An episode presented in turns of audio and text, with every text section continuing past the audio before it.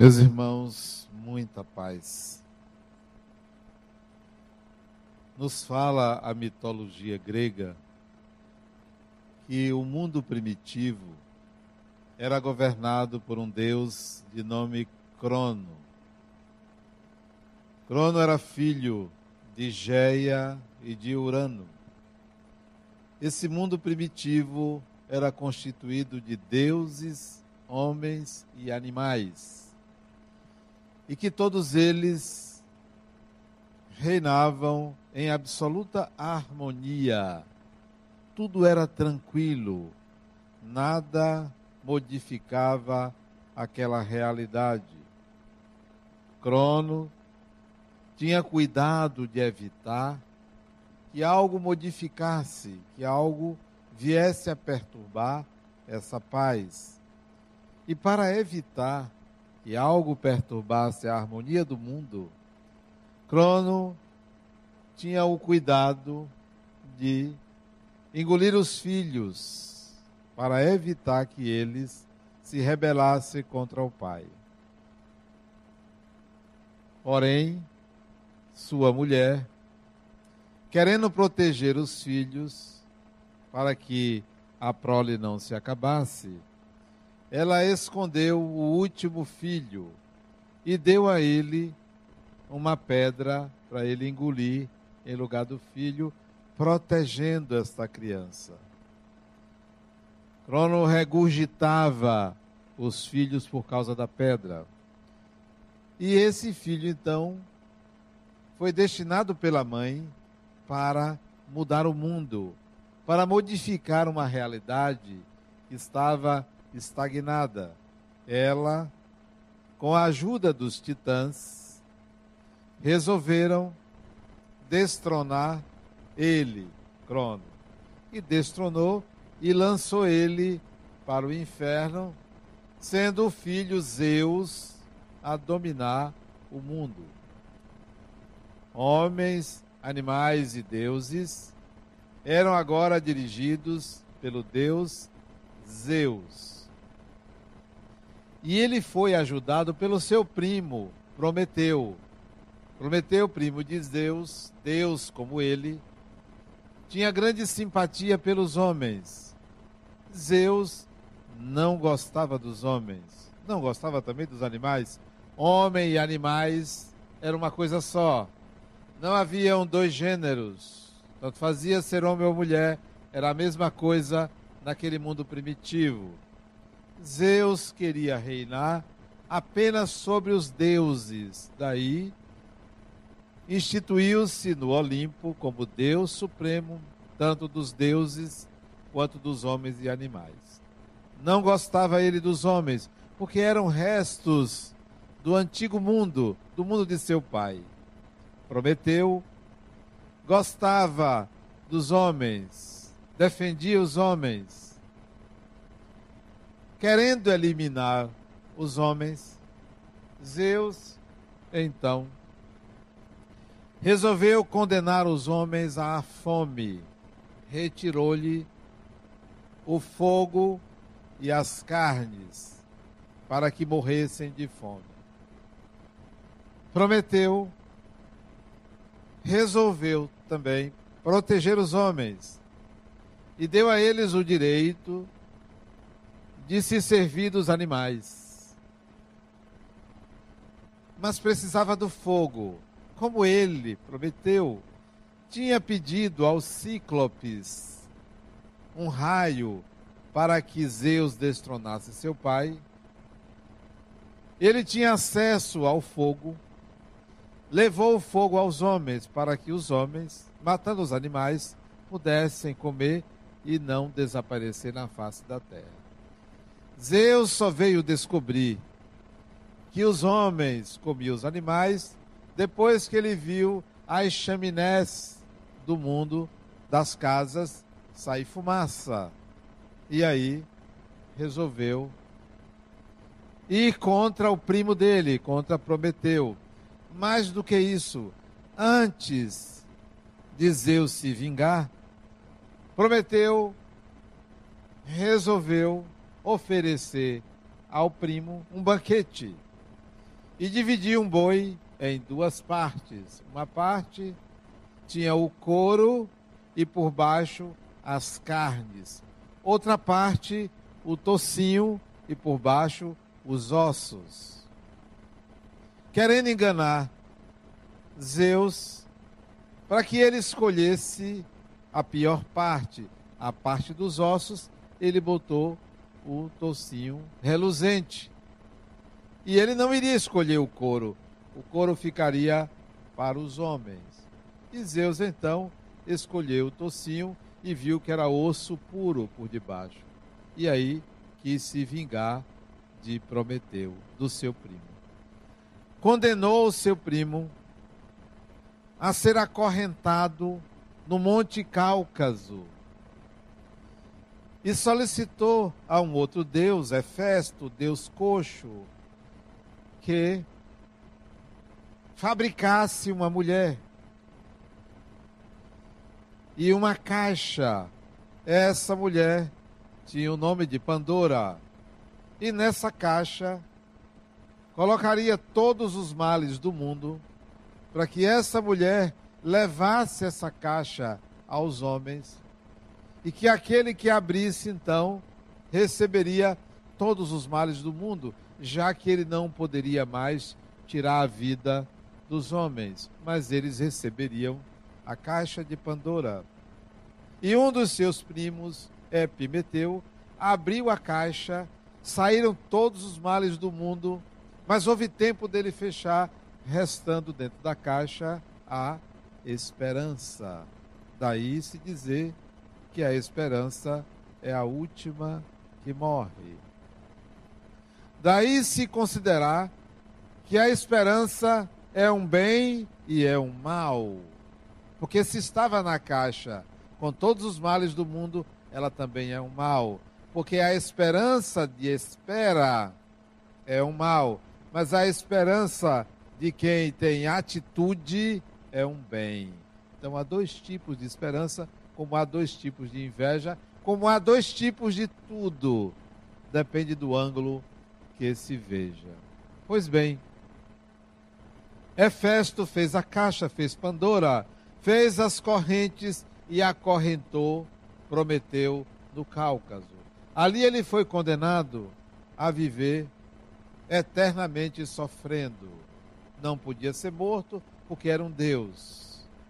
Sofrendo da seguinte maneira: de dez em dez mil anos ele seria mergulhado, ficando sob as águas, sufocando-se, depois sairia dez mil anos depois à superfície e uma águia, uma águia de Zeus, lhe comeria o fígado, que seria regenerado à noite para no dia seguinte a águia comer novamente. Então ele sofreria eternamente.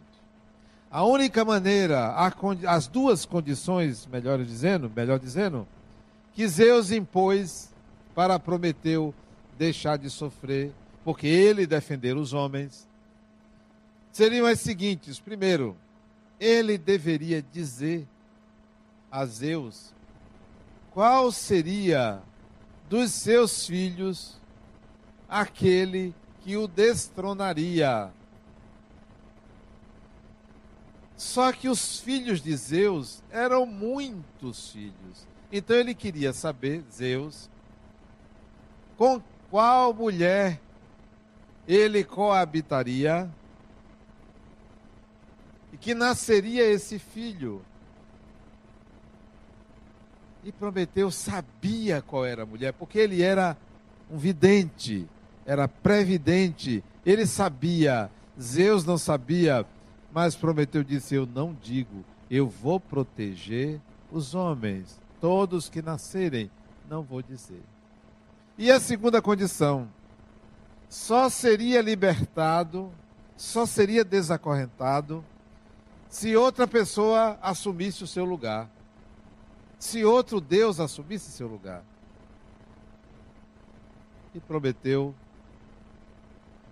não falou, não disse e ninguém apareceu para assumir o seu lugar. O sofrimento ali seria continuado.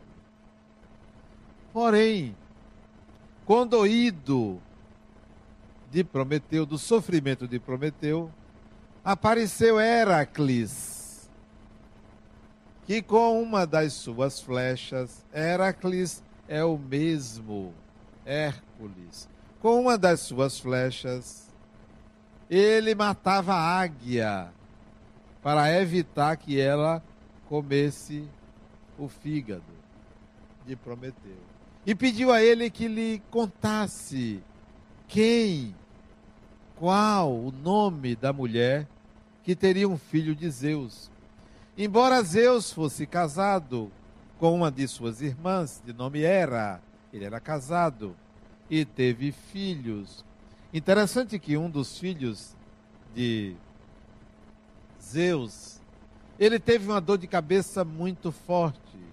Pediu a Hefesto que fabricasse um instrumento para abrir sua cabeça e tirasse o motivo daquela dor. E Hefesto fez um machado especial. Atingiu a cabeça de Zeus ao meio e dali sai uma mulher, que era o motivo da dor de cabeça do homem. Não sei se isso tem alguma relação com o presente, mas isso é da mitologia grega. Essa mulher nasce pronta, de nome Atena ou Atena. É a filha do pai. É a mulher racional. Pois bem, Heracles pede a Prometeu que lhe diga, me, me segrede, qual é a mulher com quem ele vai coabitar para ter um filho. E Prometeu não falava. Porque faltava outra condição. Quem iria assumir o lugar? Heracles não queria aquele lugar. Quem é que assumiria? A mulher com quem ele habitaria seria uma mortal de nome Metes. Outros dizem que era Tétis, mas é essa mortal que ele era dado a amantes. Zeus tinha muitas amantes. Quando ele soube que seria essa mulher, para evitar que ele não fosse destinado, ele não dizia, porque Zeus poderia matar essa mulher, que era uma mortal. Ele, por isso ele não dizia. Ele preservava a identidade daquela mulher. Só que, na guerra com os cíclopes, para reaver o raio que Zeus utilizou, os centauros participaram dessa guerra. Os centauros eram deuses, ou eram seres, metade cavalo, metade humano eram seres nervosos, irracíveis, agressivos. Os centauros participaram. Mas tinha um centauro de nome Quiron que não participou daquela guerra, porque Quiron era um centauro bonzinho, não era agressivo, não era nervoso.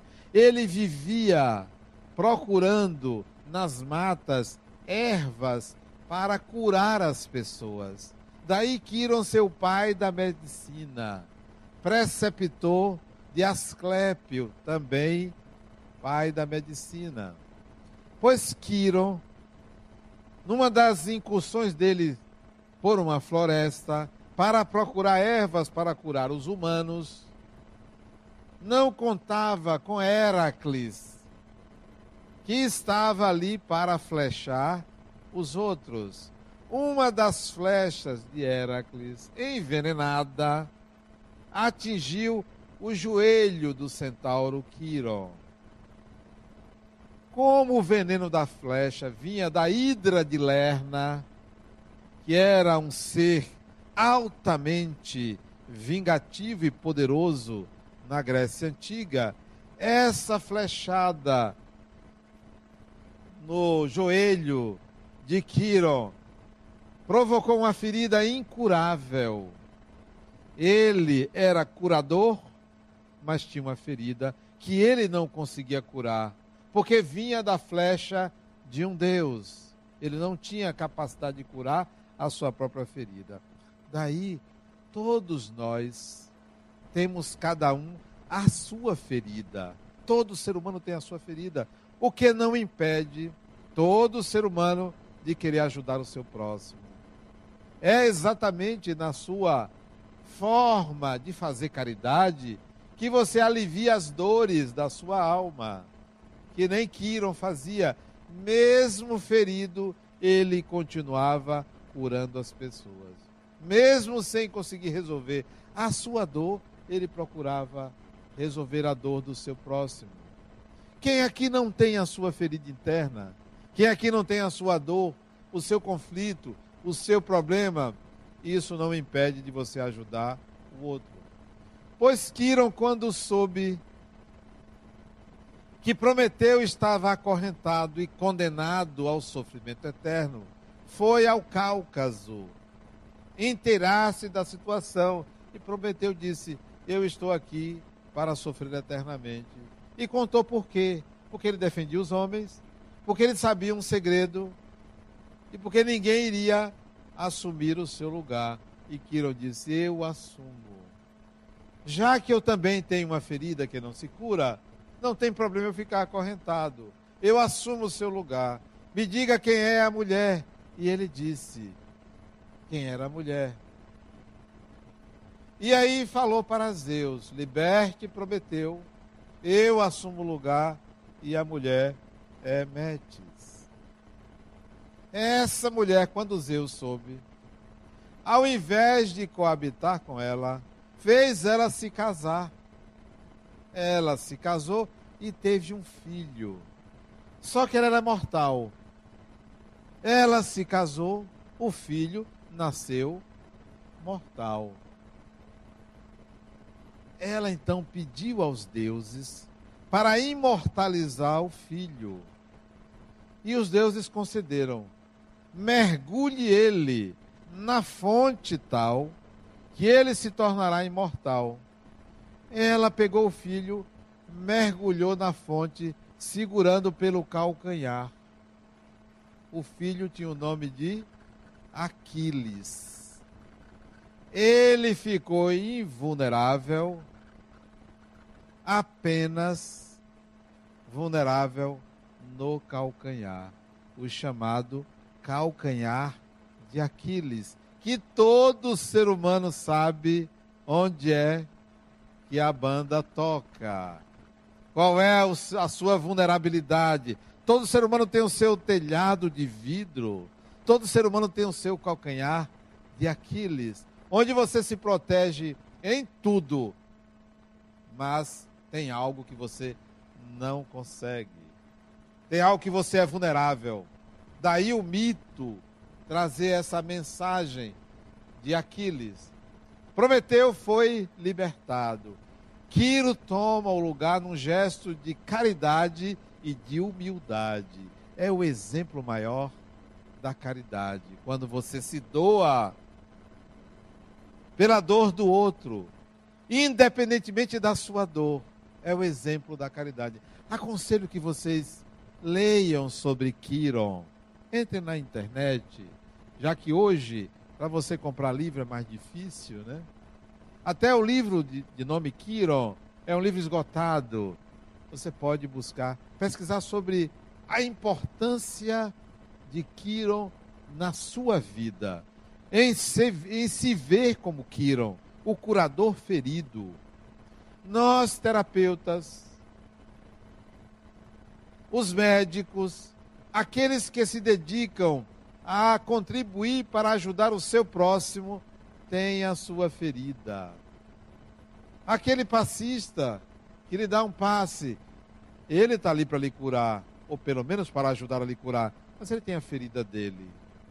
O palestrante, o dirigente, quem quer que seja, tem a sua ferida.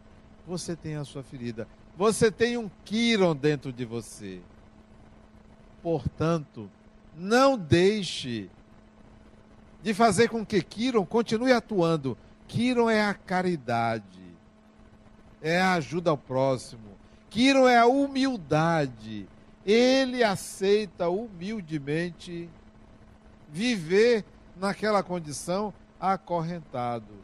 Ele aceita viver sob uma, com uma flecha no seu joelho, mas continuar ajudando o próximo. E olha que ele era imortal. Ele não precisaria ajudar o próximo, porque ele é imortal. Esse mito, que é o mito de Prometeu, ele nos traz muitas lições. E como vocês sabem, o mito não é uma criação individual. Não é uma história que uma pessoa criou. O mito é uma criação coletiva. O mito pertence à humanidade. O mito retrata condições de funcionamento da mente humana. O mito não só retrata o funcionamento da sociedade ou das relações humanas, mas é como funciona a nossa mente. Quando no mito surge a ideia de que o mundo primitivo era governado por Crono ou Cronos, está falando do tempo. O tempo, que é algo que não é absoluto. O tempo que não pode manter nada parado. Tudo está em movimento. E a situação criada pelo mito era de uma época em que nada acontecia de diferente. Isso é um absurdo. Tudo que entra em estagnação degenera. Se sua vida está parada, você está perdendo. Se você nada faz para se movimentar, você está perdendo. O novo tem que surgir. E o novo era Zeus. O novo é um filho. Todo filho tem que superar o pai. Isto é, você tem que ir além daquele que lhe trouxe, daquele que lhe gerou, daquele que lhe criou. Você tem a obrigação de ir adiante, de ir além.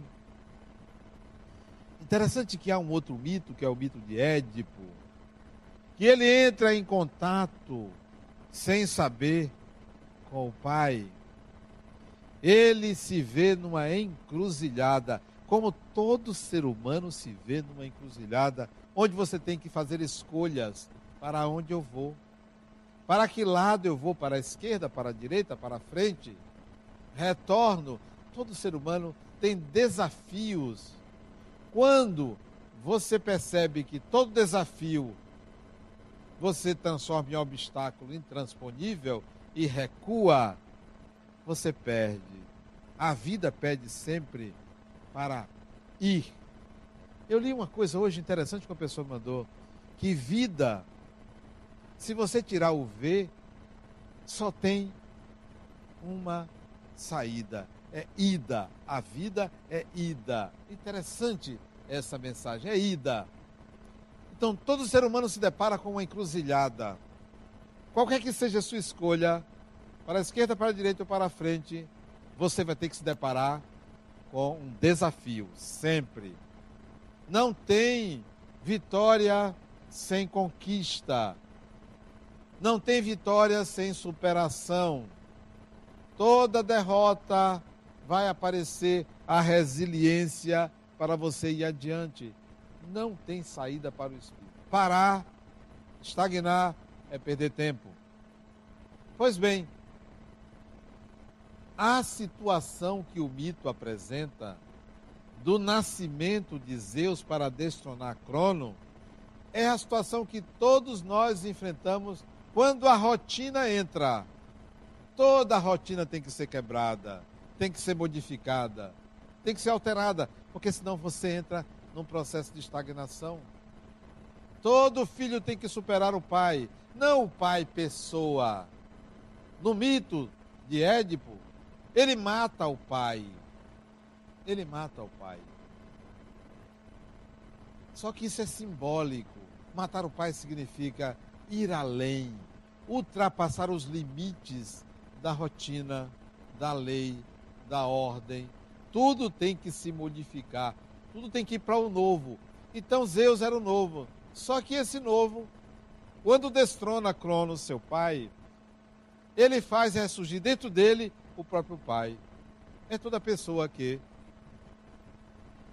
ao criticar quem está no poder, quando assume o poder, geralmente faz a mesma coisa de quem destronou. Comete os mesmos erros. E aparece outro para destronar. Quem está no poder vai fazer a mesma coisa.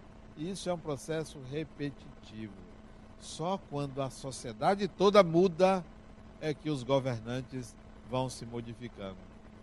Por enquanto, nós estamos elegendo pessoas que continuam fazendo as mesmas coisas há muitos anos. Há quantos anos? Há pelo menos 500 anos. Pelo menos. Porque são os mesmos que vieram de lá de Portugal, que continuam reencarnando e se aproveitando de nós, do povo. Então, só uma mentalidade coletiva modificando-se é que a gente pode mudar isso aí. Não é uma pessoa. Não basta você eleger uma pessoa. Olha o que aconteceu com Zeus. Ele assume o poder com a ajuda do primo, prometeu, com a ajuda da mãe, com a ajuda dos titãs, e acaba fazendo a mesma coisa.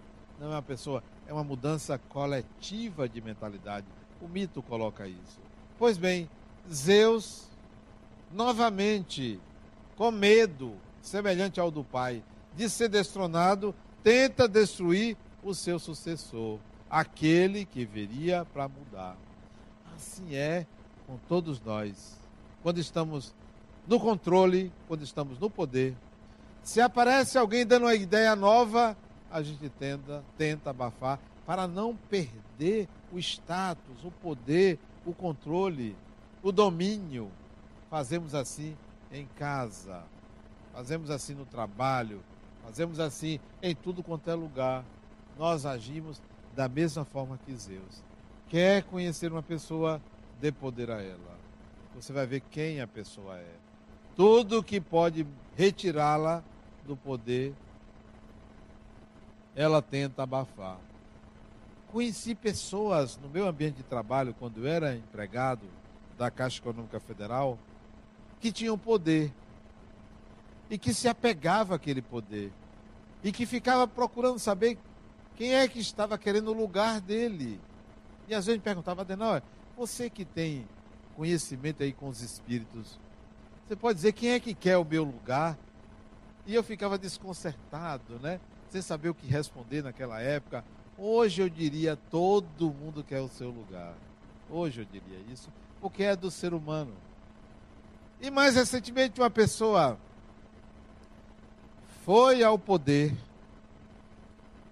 e era amiga de todo mundo, mas quando ela assumiu o poder, ficou detestável, fez um monte de besteira e tiraram ela. E ela disse para mim, Adenal, nunca mais eu vou querer dirigir nada na minha vida. Só você vai perder. Se você quer crescer, você tem que voltar a dirigir. Porque é a experiência que educa, não é o silêncio, não é a fuga. Se você não soube fazer, aprenda a fazer. Teste, comece de novo, faça diferente. E se não der certo, tente novamente, até você aprender. A vida é um ir e vir, um eterno aprendizado. Então, o mito traz essa situação de que o novo tem que aparecer, o novo tem que surgir. Mais ainda, o mito traz uma relação com o divino. Olha como o mito coloca: Zeus, Deus Supremo do Olimpo, não gostava dos homens precisava de um protetor dos homens contra esse Deus. Que tal vocês pensarem que o mito retrata uma condição psíquica que ainda impera na humanidade? Olha que condição é. Aqui nós somos uma assembleia de umas 300 pessoas. Quem aqui acredita em Deus, por favor, levante o braço. Quem acredita? Acho que quase todos, né? Aqui, se nós temos 300 pessoas, são 300 diferentes deuses. Cada um classifica, nomina, adjetiva, caracteriza um Deus. E todos pensam que é o Deus único. Mas cada um vive de acordo com o seu Deus. É esse seu Deus que você criou que é cruel com você. É esse seu Deus que você dá tanto poder a ele que você se sente culpado por causa desse Deus que você criou. É ele que ele julga, que ele culpa, que ele pune. É ele que faz tudo contra você. Você criou ele. Isso está no mito. O poder atribuído a um Deus que não é o Deus, é o seu Deus. Como no mito, esse Deus vai continuar lhe perseguindo. Se você não mudar, ele ele vai continuar lhe perseguindo. Ele é que vai continuar pensando que você fez uma coisa errada ou cometeu um equívoco. Você vai pensar que ele vai lhe punir. É esse Deus que, quando você tem uma dor ou uma doença, você vai se perguntar: o que é que eu fiz para merecer isso? Porque você considera que a dor, a doença, é uma punição de Deus. Tudo isso você cria. E essa criação sua é que vai levar a constantemente estar encarnando, desencarnando, reencarnando, desencarnando, procurando resgatar, resolver, quando seria muito mais adequado, muito mais lógico até, você dizer, peraí, eu tenho que mudar esse Deus, porque ele só vem contra mim. Zeus só ia contra os homens. O Deus que você criou só vem contra você. Quando é a favor, você faz assim: Deus, me proteja. Deus, me faça passar no concurso. Deus, me dê uma esposa maravilhosa. Me dê um marido. Me dê filhos. E aí você vai transformando esse Deus num provedor. É o que você pede. E do outro lado, você acha que ele lhe pune. Nem sempre ele lhe dá o que você pede. Mas todo sofrimento você acredita a uma punição, porque você acha que fez alguma coisa de errado. Isso está no mito. Que tal mudar esse Deus? Como mudar? Como é que você pode atingir o Deus que é e não o Deus criado por você? Comece pela humildade. Humildade. Comece pela humildade. O que é ser humilde? É esconder suas virtudes? Isso não é humildade. Isso é falta de transparência. O que é humildade? Você se fazer de santo e esconder suas fragilidades?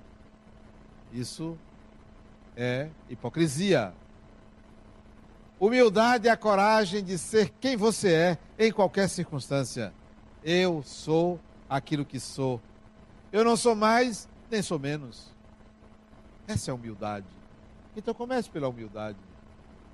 Não atribua suas virtudes aos espíritos ou a Deus, mas sim a conquistas do espírito. Não atribua suas fragilidades ao demônio ou a quem quer que seja. Ah, isso é um espírito ruim que se aproxima de mim. Não, sou eu. Se um espírito se aproxima de mim, sou eu que atraio. Atraio porque sou assim. Sou assim, sou igual. Recebi uma ligação de uma pessoa agora aqui, antes da palestra, a mesma que eu me referi a semana passada. Esse espírito que me acompanha só pode ser uma pessoa ruim. Está me fazendo mal. Criatura, amanhã nós conversamos. Porque agora eu vou fazer a palestra. Eu atendi porque é uma pessoa das minhas relações, muito querida. Amanhã. É um espírito ruim. Amanhã eu converso com você, eu lhe explico. Não vai adiantar você me explicar. Não resolve. E eu não sou médio, não. Aquilo que você falou, eu não sou médio, não. Não existe esse negócio de mediunidade. Isso não tem problema. Amanhã nós conversamos. Você está onde? Eu estou no centro. Aí eu não vou. Não tem para você vai à minha casa. Conversamos lá em casa, amanhã à tarde. Você me liga ao meio-dia. Não me ligue antes. Ao meio-dia. Conversaremos. E eu vou lhe explicar o que é isso. Sua explicação não vai adiantar. Eu vou lhe ajudar no tratamento. Aí ela disse: Mas ele me acorda duas horas da manhã todos os dias para me infernizar.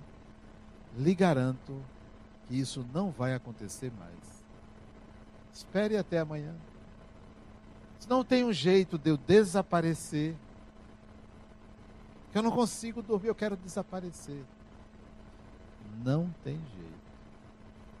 Viva ou morta, você vai continuar existindo, porque a morte é, é só do corpo.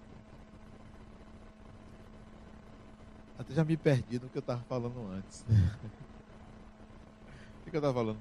Sim. Hein? Não, é da amiga, claro que eu estava falando, né? Mas o raciocínio. Sim. Então veja. A humildade é o início. Humildade. Seja uma pessoa humilde. Não se esconda por detrás de uma falsa imagem. Seja você. Seja você. Virtudes ou defeitos? virtudes ou defeitos, seja você.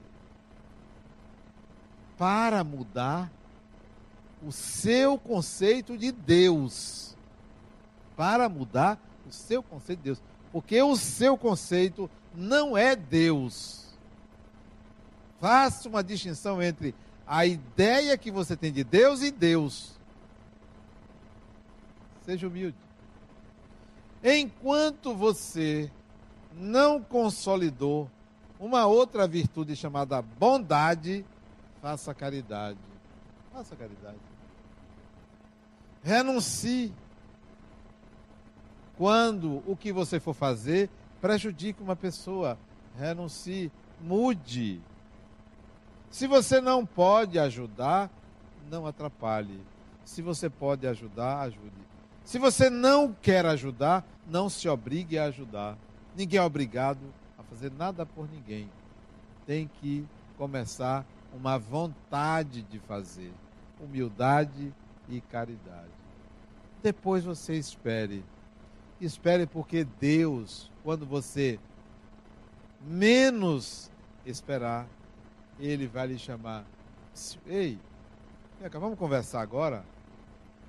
Deixa de criações, ilações, confusões, criações, malabarismo mental sobre mim. Vamos começar. Face to face. Face a face. Vamos conversar. Quase que ele diz assim, pessoa a pessoa. Vamos conversar. Deixa desses pedidos aí, cheio de rituais. Rituais.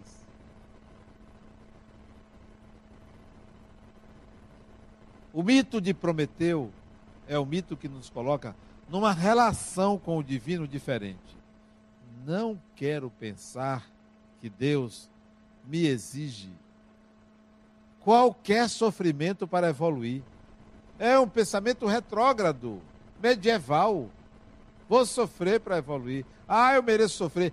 Ninguém merece sofrer. Nenhum ser humano merece sofrer.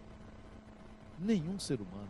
Então não pense que o seu sofrimento vai fazer você evoluir. O que faz você evoluir é o sacrifício. Sacrifício da energia de viver. Sacrifício da energia de viver. Porque a energia de viver é gratuita. Você sempre vai ter energia de viver, encarnado ou desencarnado, você vai ter sempre energia de viver. Sacrifique essa energia, gaste essa energia, gaste sempre. Pode, quanto mais você gastar, mas você vai descobrir que ela é inesgotável. É inesgotável. Então, para evoluir, sacrifique a energia de viver. Em que? Em experiências que gerem habilidades. Habilidades. Habilidade de amar, habilidade de ouvir, habilidade de trabalhar, habilidades de se relacionar com pessoas habilidades de ajudar, habilidades de falar, tudo quanto é habilidade, desenvolva habilidades. E só se desenvolve habilidades nas experiências. Você não desenvolve habilidade porque você ouviu uma palestra. Desenvolve. Não é aqui. Aliás, não passe muito tempo assistindo minhas palestras. Assista uns dias, depois vai estudar. Vá buscar outra coisa para fazer, porque senão vai ficar repetitivo. Para vocês, para mim não, porque eu estou sempre aprendendo uma coisa nova, sempre. Eu estou crescendo muito mais do que vocês. Se ficarem sentados assistindo palestra, vão ficar, não é? vão ficar, é, pessoa que, não, viciados em assistir palestra. Tem aí a ULI, tem grupos de estudos então, desenvolva habilidades. Crie experiências para vocês crescerem. Está fazendo o quê? Sábado e domingo? Nada, ou quase nada. Vai, vai, vai estudar, vai trabalhar. O que é que faz de segunda a sexta? Hoje um amigo meu me ligou 5 horas da tarde. Me ligou. Ele ligou, não, você está ocupado, rapaz, estou muito ocupado. Está fazendo o quê? Estou assistindo um filme. Estou assistindo um filme, está bem, né? Assistindo um filme. Não, mas é o que eu tenho que lhe falar. Eu preciso falar agora. Digo, eu só vou parar de assistir o filme porque é você. Mas da próxima vez, você manda uma mensagem, posso ligar? Né? Porque é amigo, você pode dizer, posso ligar? Não ficar ligando para a pessoa 5 horas da tarde de quinta-feira. Né? Horário que você está ali ocupado. Aí tive que interromper. Já perdi o resto do filme. Que era um filme que eu tinha pego. Não tinha pego no começo. Estava interessante o filme. E até o nome do filme é. Esqueci até o nome do filme. É um nome em latim. É um nome latim. Esqueci o nome do filme. E eu não consegui assistir o final porque ele me interrompeu. Da próxima vez você manda uma mensagem. Eu posso ligar? E posso atender ou não, né? Mas amigo é, é assim mesmo. Só alguns incomodam. Bom, então, é preciso que a gente tenha uma outra relação com o divino. É preciso que você mude a maneira como você enxerga Deus, você se relaciona com Deus. Lá atrás, quando eu comecei a me dedicar ao Espiritismo, eu digo: olha, não quero saber desse Deus. Não me interessa. Não tive uma educação religiosa que me dissesse que Deus é Pai, Deus é isso, Deus é aquilo. Eu não quero saber disso. Eu quero uma relação direta. Então, eu vou considerar que Deus é um amigo. Não desses que telefona quinta-feira, 5 horas da tarde, no meio de um filme. Né? Não desses, mas um amigo que conversa, compreende, entende, né? não alisa, não passa a mão na cabeça. Então, essa foi a relação que eu comecei lá atrás.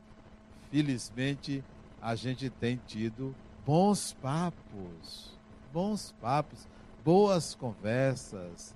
Ele me diz algumas coisas e eu já disse para ele: olha, tem uma coisa interessante entre nós, tem uma diferença entre nós. Ele disse: qual é, Adenauer? Ele me trata assim com muita é, é, simpatia, né?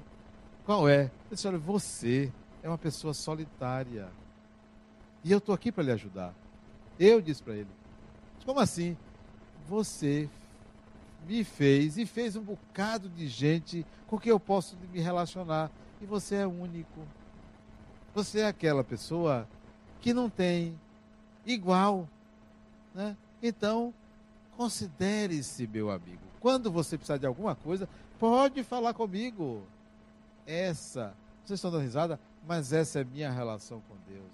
É desta forma, sem nenhuma vaidade, soberba ou, ou arrogância ou o que for, ou dizer que eu sou Deus, não sou. Ele é ele, eu sou eu. A gente tem uma, uma convivência pacífica, de vez em quando rola uma DR entre nós. É, é muito bom essa relação. Porque não ando pedindo, porque não ando preocupado com o que eu faço de errado, se ele vai me culpar ou não. Esse não é ele. Esse não é ele.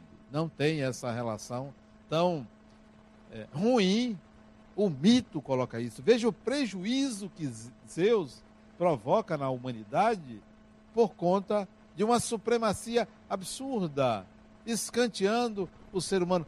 Por isso que Jó não aceitava aquele Deus que o castigava. Tem o livro de Jó. Ele não aceitava. Por que você fica me testando?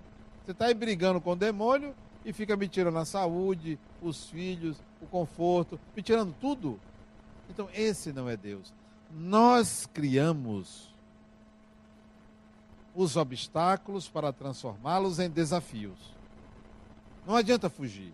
Você foge da agora, vai encontrar adiante. Aproveite o obstáculo que lhe surge, a dificuldade que lhe surge, para entender como um desafio, um degrau evolutivo, sempre. E que Deus está ali do seu lado, nem à frente, nem atrás, nem à frente. Está ali do seu lado.